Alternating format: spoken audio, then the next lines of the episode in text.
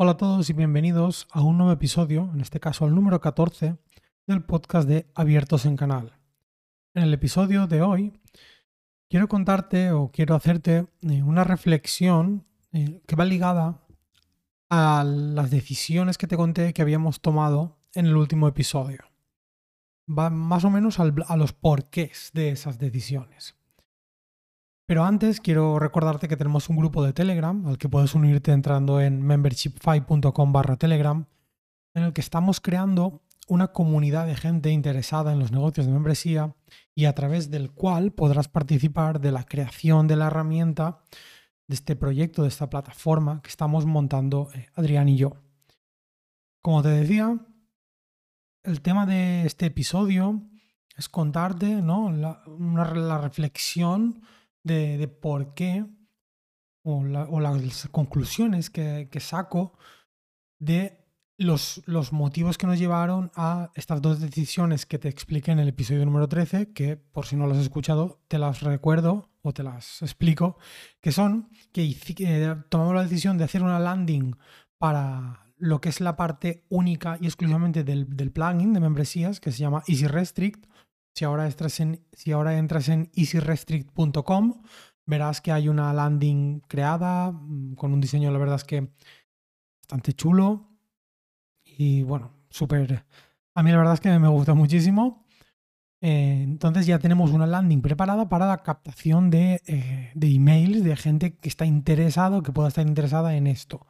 ¿Por qué hicimos esto? Como te explicaba, pues por si nos entrevistan en algún sitio, hacemos una colaboración o simplemente pues para tener un sitio donde poder enviar a la gente que esté o pueda estar interesada en, el uso de esta herramienta que de momento es un plugin de membresías para WordPress, ¿vale? Esta landing, esta, sí, esta landing ya la tenemos hecha. Y la segunda decisión fue hacer un rediseño de la web actual de membership5.com, de la membresía de membresías, hacer un rediseño con, una estética más em, que evoque a una plataforma, a un SaaS, no a una membresía de contenidos que es lo que hay actualmente. ¿Por qué tomamos estas decisiones? Básicamente porque en la última reunión que tuvimos Adrián y yo, él, mi, socio Adrián, mm, me repitió un par de veces, o me hizo una, reflexión un par de veces, del, estilo de, Fran, tío, aprovechemos nuestras fortalezas. En este caso, una fortaleza nuestra es que tenemos la parte de programación, la, parte técnica totalmente solucionada con él, porque es programador y, y, lo sabe hacer de puta madre, entonces no tenemos ningún ninguna ninguna forma ningún impedimento técnico, mejor dicho, a la hora de ir de, de hacer este tipo de cosas y ojo, hacerlas rápidos, rápidas, perdón. Y además tenemos la fortaleza, en este caso de mi parte, de pues de una escritura persuasiva, una escritura diferente, el, copy, la parte venta, etc. Si tú entras ahora en easyrestrict.com, que es de las dos decisiones que te comentaba, pues es la que ya puedes ver plasmada, lo hicimos en dos, tres días. Si tú entras en esa web, verás que no es una web normal. O sea, no es una web que comunique ni parecido a cualquier otra web de cualquier otro plugin de membresía. Si tú entras en restricontempro.com o en la web de MemberPress o en la web de Pay Memberships Pro, en cualquier otra web de un plugin de membresías para WordPress, verás que no tiene absolutamente nada que ver. Otra cosa es que nosotros ahora estemos capturando el email y no estemos ofreciendo una propuesta de valor de eh, puedes descargarte el, plugin con, el, plugin con actualizaciones, con tal, tal, ¿no? O sea, con, diríamos, con, las características del producto, o los precios, etcétera, porque aún no lo tenemos. Pero aparte de eso, no, no, o sea, lo que no quiero es que te quedes con eso. Esa web no tiene nada que ver con las otras por, por cómo es, por cómo está diseñada y por los textos que tiene. Por tanto, como tenemos esa, estas dos fortalezas, por una parte, el tema técnico con Adrián súper solucionado y por otra parte, conmigo, pues una escritura diferente, una escritura persuasiva que llame la atención, coño, pues aprovechémoslo. Saquémosle todo el jugo posible a estas dos fortalezas. Y esto no solo aplica a la hora de plantearte hacer una landing, sino a la hora de plantearte todo el negocio en sí. Es decir, nosotros dominamos parte técnica y parte de venta, escritura. ¿Cómo vamos a vender eh, cuando tengamos el producto o la herramienta acabada? ¿Cómo la vamos a vender? Por email marketing. ¿Por qué? Porque es mi fuerte.